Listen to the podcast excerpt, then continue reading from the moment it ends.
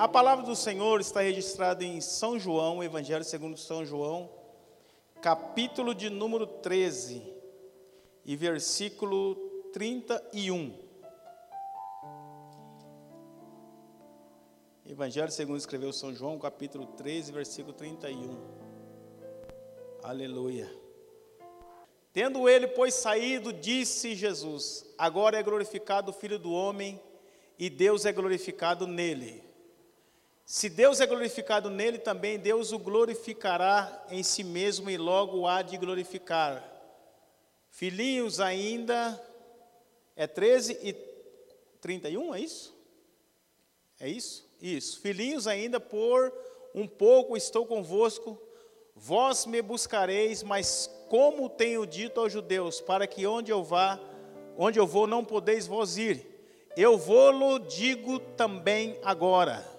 Vamos lá. Agora isso aqui é importante, ó. É aqui que eu quero pregar na unção de Deus, na autoridade que Deus me permitiu. Um novo mandamento vos dou, que vos amei uns aos outros como eu vos amei, disse Jesus. Amei a vós que também vós uns aos outros vos amei. Vou ler mais uma vez, ó.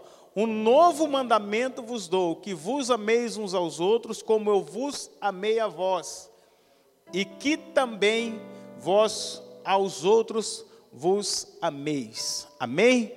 Podeis tomar os vossos assentos em nome de Jesus de Nazaré. Só um agudo, um, um agudo só, por favor. Isso. Glória a Deus. Aí, aí ficou bom. Igreja do Senhor, quando Moisés recebeu os dez mandamentos, que escreveu as tábuas da lei, Deus deu dois mandamentos principais para Moisés.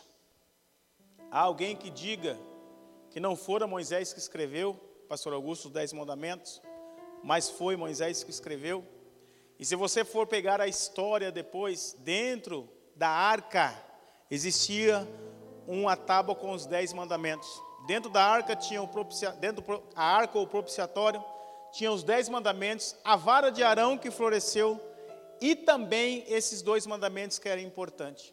Aí Deus fala para Moisés escrever os dez mandamentos, o qual todos já sabem que é, é não furtarás, não matarás, amarás o Senhor teu Deus sobre todas as coisas, mas ele resume em dois, que é amar a Deus sobre todas as, e o segundo, quem sabe?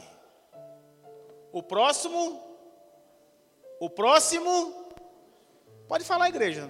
O próximo, mas não é. E eu vou explicar por quê. Quando Deus fala para Moisés, está no Antigo Testamento. Quando Moisés recebe os novos manda os mandamentos da parte de Deus. E a noite aqui, o culto aqui é a semana de fé e milagres. É isso? Amém? E eu estava falando com Deus quando o Marquinho mandou a mensagem, o pastor quer que a gente vá lá e você pregue. Falei, meu Deus, tem esse detalhe ainda. Eu tive uma semana bem ocupada, mas eu fui falar com Deus o que, que Deus queria nesta noite. E eu vou falar sobre milagre, mas eu quero falar sobre um tema diferente. Eu quero falar sobre o amor que provoca milagre. O amor, digam comigo, o amor mais forte, o amor que provoca milagres. Amém. Nós costumamos a dizer, é óbvio que é uma, uma forma de dizer, que só de nós estarmos aqui já é um milagre.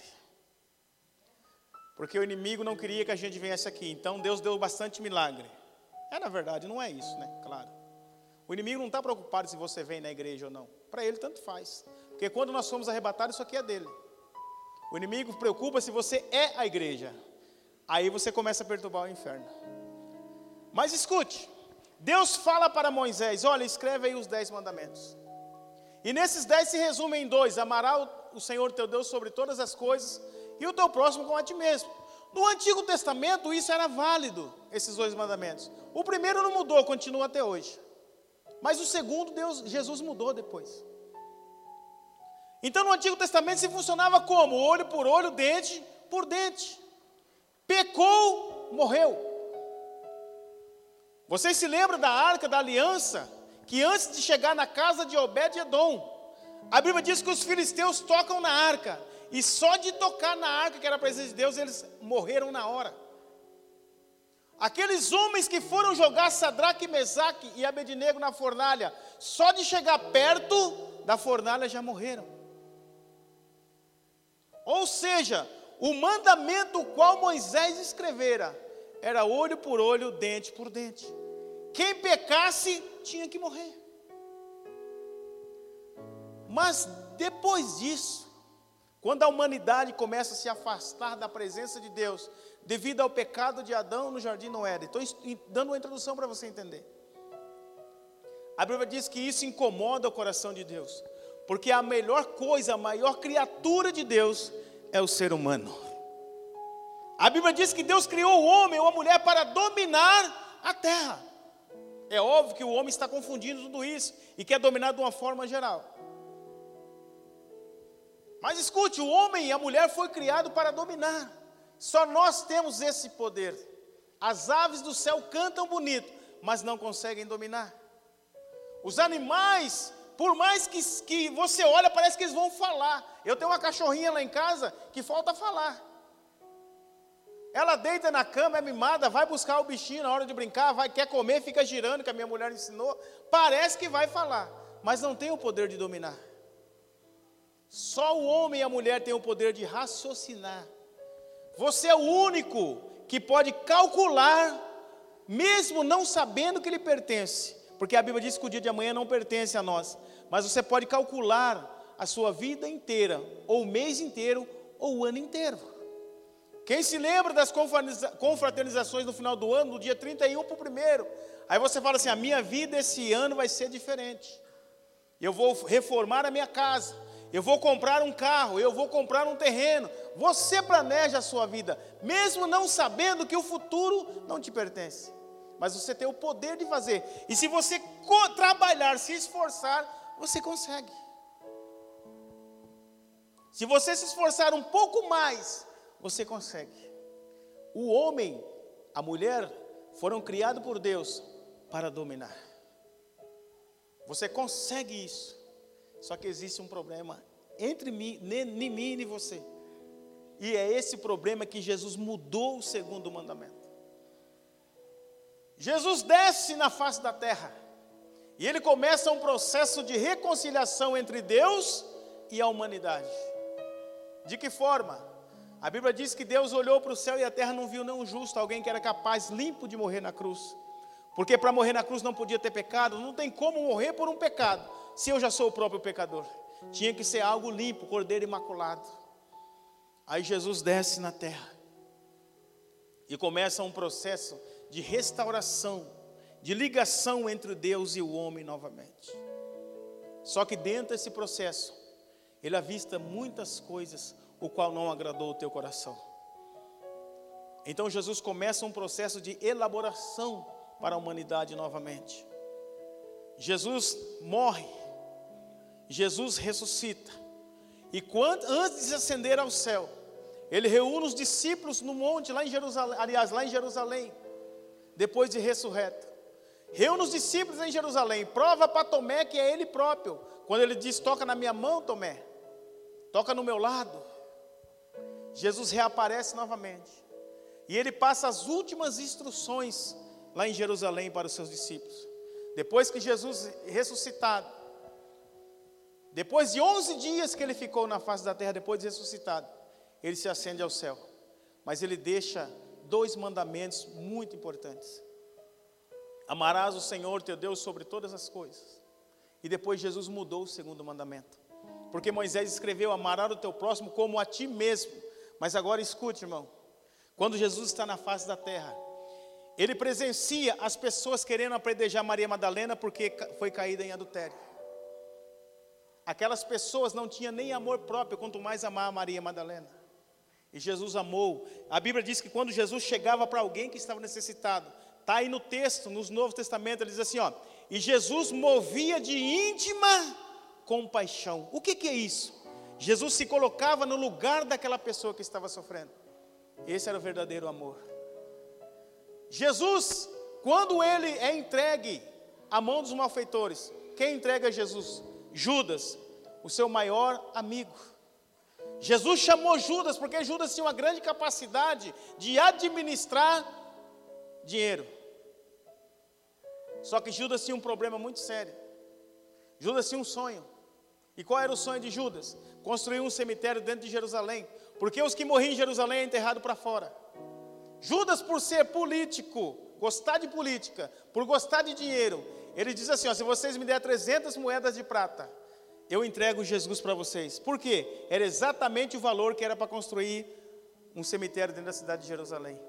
Por 30 moedas de prata, perdão, Jesus é entregue na mão dos romanos, por Judas. Aí Jesus presencia, sendo traído por Judas. Jesus presencia a mulher querendo, o pessoal querendo apedrejar a mulher, porque foi pego em adultério. Como se não bastasse, Jesus presencia Judas se matando. Jesus presencia aqueles soldados batendo nele, com aqueles chicotes.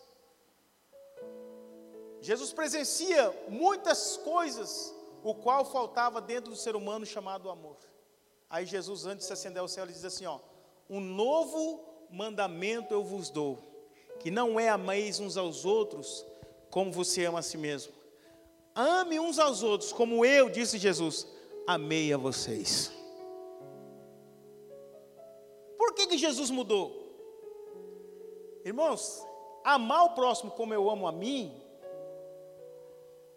às vezes falta amor em mim mesmo. Se você ligar a televisão hoje nas notícias, era porque o, o marido não aceitou o divórcio e matou a esposa. Era porque o, o, o, o pai abusou das próprias filhas. Está acontecendo hoje. Eu estou falando alguma besteira. É porque houve uma discussão e alguém atirou em alguém. E tirou a vida de alguém. Recentemente, um homem, ninguém sabe explicar, entrou dentro do ônibus urbano e matou pessoas sem explicação.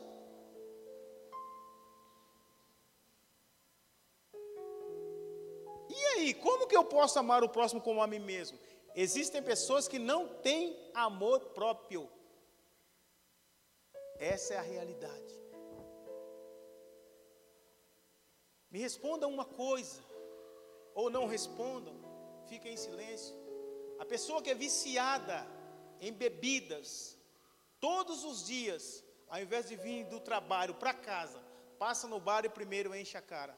Ele tem amor próprio? E como ele vai amar a sua família? Como ele vai amar o seu semelhante?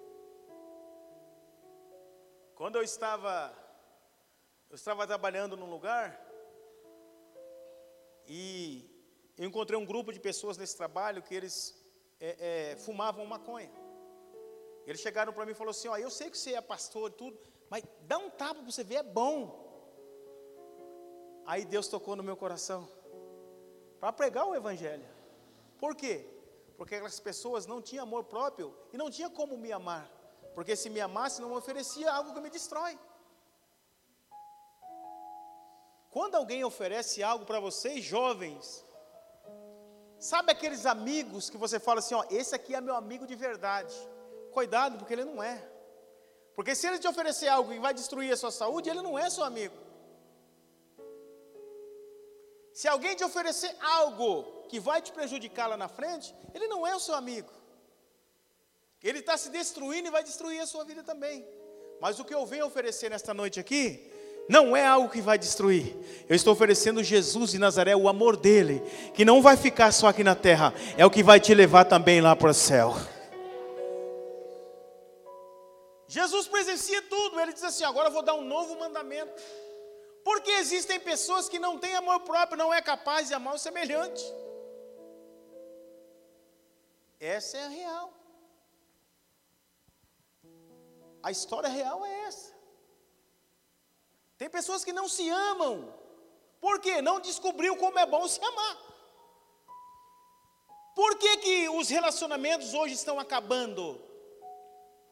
Porque na mídia está pregando o seguinte: antes eu sou assim, quem me conheceu assim, tem que me aceitar assim, e eu não mudo por ninguém.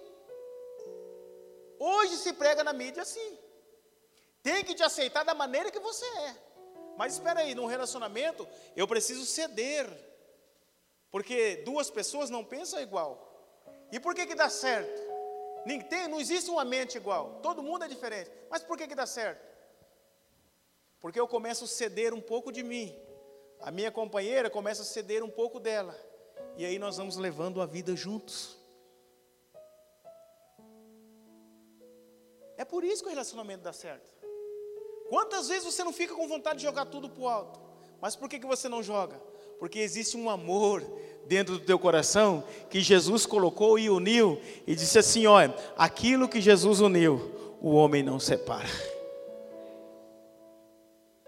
Relacionamento é assim. Mas escute, Jesus escreve: Eu vou dar um novo mandamento. Que ameis uns aos outros como eu amei a vós. Mas como foi a forma que Jesus amou? Para a gente entender. E é aí que a coisa pega.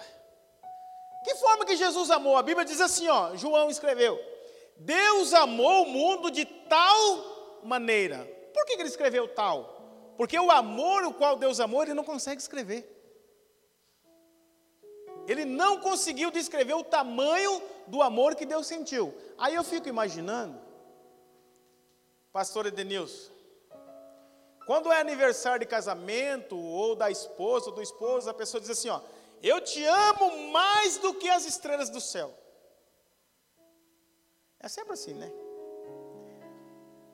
Quando é aniversário do filho, eu te amo mais do que as gotas do oceano. Aí começa aquele texto. Aí eu olho e falo assim: está conseguindo dizer o tamanho do amor, é porque não ama. Quem consegue escrever o tamanho do amor que sente, é porque não ama. Porque o amor não se descreve. João disse assim: ó, Deus amou o mundo de tal maneira. Eu vou falar tal, porque eu não sei dizer o quanto é isso. Porque o amor de Jesus entregou a vida por alguém, por uma humanidade inteira. Não tem como descrever esse amor. A Bíblia diz que o amor de Deus é tão grande que ele enche o céu e também enche a terra. Olha o tamanho. Não tem como descrever. Não, você me ama quanto? A minha esposa tem esse detalhe comigo. Mas fala aí o quanto você me ama. Eu falo, mas como que eu vou dizer o tamanho do amor que eu sinto? Se eu sinto e eu não sei pegar no tamanho dele. Ela, mulher tem esse negócio, né? Cheio de nhenhenhé, quer agradar. Falei, como é que eu vou dizer uma coisa que eu sinto e eu não sei o tamanho? Eu só sei de uma coisa: eu sinto que eu te amo. Sabe como que é o amor de Jesus? É esse, ó, que ele desceu na terra. Ele ensinou a gente a amar dessa maneira, ó, ele desceu na terra, sem nem ter errado, não ter errado, Jesus não errou. E ele, sem citar uma palavra, quieto, quieto, ele tomou 643 chicotadas no seu corpo. Mas não era um chicote simples. Era um chicote com bolas de espinhos na ponta. E aqueles soldados batiam, aqueles espinhos entravam em Jesus, eles puxavam e rasgavam o corpo de Jesus. Sabe o que Jesus fazia? Nada. Sabe o que ele reclamava? Nada. Sem ter errado, Jesus amou o mundo de uma tal maneira que Ele entregou a sua vida por nós. Aí Jesus está dizendo: Eu quero que vocês amem seu semelhante assim. Porque o verdadeiro amor, o verdadeiro amor, não é aquele que eu vivo e o meu semelhante morre. Não é aquele que eu vivo e a igreja morre. Não. O verdadeiro amor é aquele que eu entrego, desgasto de mim para entregar para você.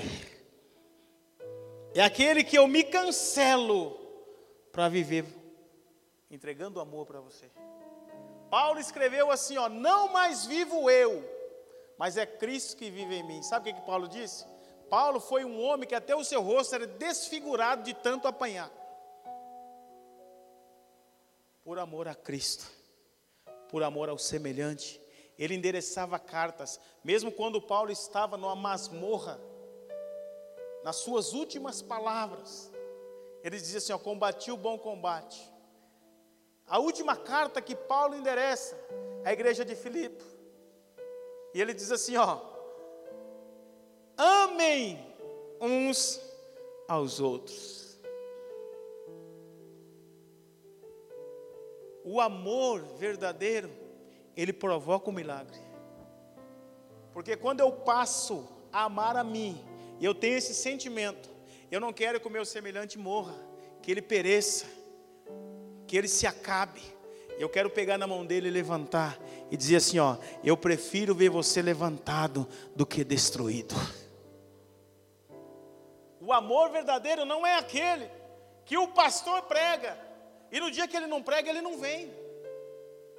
O amor verdadeiro não é aquele que o dia que eu não canto, eu não vou cantar mesmo, eu não preciso ir. O dia que você não vai cantar, talvez tem pessoas aí na nave da igreja que está precisando de um abraço. E esse amor é o que provoca milagre na vida das pessoas. Por que, que Jesus fazia milagre? Porque Jesus amava quem estava necessitado. O homem no tanque de Betesda, João 5, versículo 5. Ninguém colocava ele lá dentro. Por quê? Porque as pessoas que estavam lá precisavam de milagre. Mas Jesus chegou para ele e falou assim: ó, Tu queres ficar são? Ele falou assim: Mestre, não tem quem coloque eu no tanque quando a água é agitada. Aí Jesus disse: assim, Não precisa de tanque. Eu cheguei na tua vida hoje. Jesus amou aquele homem. E a igreja o qual Jesus vem buscar é a igreja que está demonstrando o amor o qual ele amou. O amor de Jesus é aquele que é capaz de dar vida por alguém. Você tem coragem de dar vida por alguém? Não, pastor, não tem. Mas não é literalmente entrar na bala de um revólver por alguém. É pregar o evangelho para alguém que precisa. Paulo nunca defendeu a causa de alguém, mas ele defendeu a causa do evangelho. E devido a isso, ele salvou muitas pessoas. Amar a Cristo, entregar a vida pelo evangelho, é amar ao semelhante, por quê? quando eu entendo o amor que Cristo tem por mim, e eu entendo o amor que Cristo quer que eu amo, eu me dou para o Evangelho, eu me dou para o ministério, eu estou à disposição do ministério para pregar o Evangelho de Jesus Cristo para a salvação das pessoas. Qual é a melhor forma de se amar? Qual é a melhor forma de amar? Não é pegar 100 reais e colocar no bolso. Fala assim, olha, eu te amo, é por isso que eu estou te dando dinheiro. Não. Melhor forma de amar é você olhar para alguém que está do seu lado hoje e dizer assim, ó, eu vou continuar orando por você. Eu vou continuar levando você para a igreja. Eu vou continuar dizendo que você tem que ficar aos pés do Senhor. Porque eu te amo.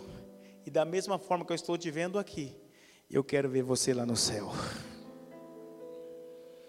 Aleluia. Eu costumo dizer que tem pessoas que quando chegar lá no céu vai pensar que está no inferno. É verdade. Tem pessoas que quando chegar lá no céu vai pensar que está no inferno, porque ele pensou que a, a, vida inteira ele pensou que o seu semelhante ia para o inferno. De repente ele está lá e chega aquele que ele achava que não ia chegar lá no céu, aquele que ele criticava. Mas o que nos leva ao céu não é o amor que eu, talvez eu sinto, é o amor que Jesus derramou na cruz do Calvário. O que nos leva ao céu é o amor o qual Cristo nos amou. E para provocar milagres, eu tenho que sentir isso no meu coração. É interessante que amor não se descreve. Não tem como descrever, não tem como falar. Quantas pessoas que você olha e fala assim: não, aquele realmente me ama. Aquela pessoa gosta de mim. Pensa numa pessoa que gosta de mim. Mas ele nunca falou que te ama, mas sempre demonstrou.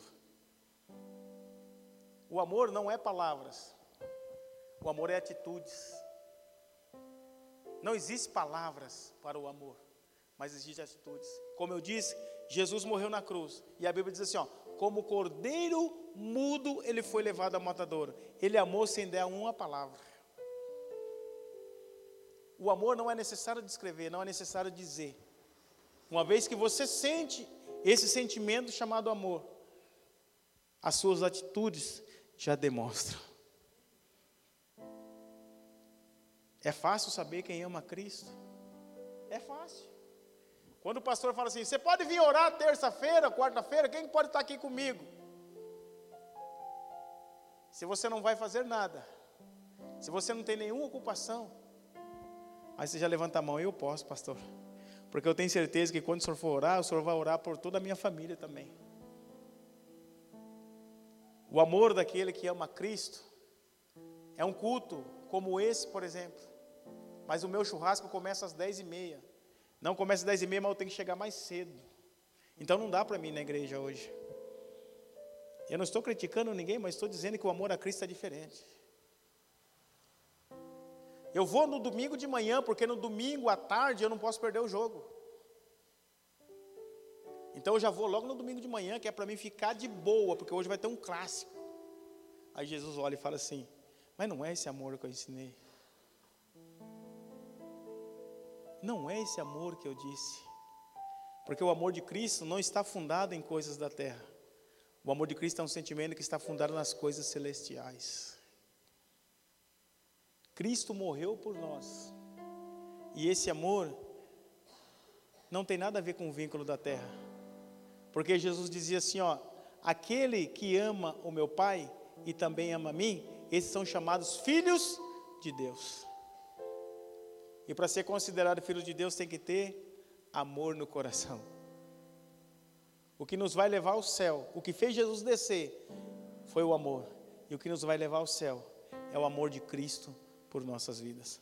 E o que vai provocar milagre na tua vida é o amor que você tem por Cristo e pelo seu semelhante. Se você não tiver amor ao próximo, você não vai orar por ele e ele não vai receber nada. Se você não tiver amor no seu coração para amar alguém, você não vai conseguir abençoar alguém. Sabe por que tem pessoas que colocam a mão em cima de pessoas e dizem assim: Eu te abençoo em nome de Jesus, e sempre a pessoa está na miséria do mesmo jeito?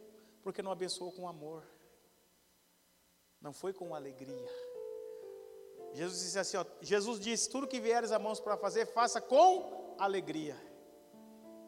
E o que, que provoca alegria? Amor que nós sentimos. Quando eu sinto o amor, quando eu sei o que é amor, as coisas se tornam diferentes. Talvez não é isso que você planejava para ouvir essa noite, mas deixa eu dizer uma coisa: ame, que o milagre vai chegar. Pratica o amor, que o milagre vai chegar. Eu nunca vi uma casa que tem amor não ser abençoada. Eu nunca vi um lar que tem amor não ser um lar abençoado por Cristo. Se na sua casa, se na sua vida, se na sua família existe amor, pode ter certeza que Cristo também vai estar lá. Pode ter absoluta certeza que Cristo vai estar lá. Nós esquecemos, muitas vezes, de praticar amor, umas coisas simples, dentro da nossa casa, dentro da nossa vida, dentro do nosso trabalho, com simples gestos, com simples atitudes, nós provocamos o amor. Mas nunca deixe, nunca deixe de praticar esse sentimento, se você tem no teu coração. Porque é dessa forma que nós vamos viver o melhor, como já foi falado aqui, vamos viver o melhor da terra, em nome de Jesus. Ame a sua família, ame o seu pastor, ame a tua igreja, não despreze ninguém, ame seu semelhante, abrace, converse, dê atenção. Olha, vai lá no lar dos velhinhos, faz uma visita, tem pessoas ali que estão abandonados. Eu já tive esse prazer de ir. Eu digo para vocês, é ali realmente que a gente adquire grande experiência de vida. Existem pessoas que estão abandonadas por famílias lá. Vai visitar o hospital do câncer, prega o amor. Vamos ser uma igreja diferente, uma igreja que realmente ama não só a nós mesmos, mas ama o semelhante. Jesus disse assim: ó, quando fizeram um desses pequeninos, aí tem pessoas que falam assim: ah, as crianças. Lógico que não. Quem são os pequeninos? Paulo escreveu que são aqueles que têm pequena fé. Quem é têm pequena fé? As pessoas necessitadas. Quem está necessitado é porque tem pouca fé. E nós temos que praticar o amor e dizer assim: ó, tenha fé, você vai sair dessa, Jesus é contigo. Pratica o amor. Vamos praticar o amor. Porque quanto mais nós praticarmos o amor, mais Jesus vai estar conosco, menos destruição, menos mortandade, menos casamentos destruídos, menos igrejas vazias. É o amor que nos move, é o amor que vai fazer nos ter sucesso, não só aqui, mas também lá no céu. Amém?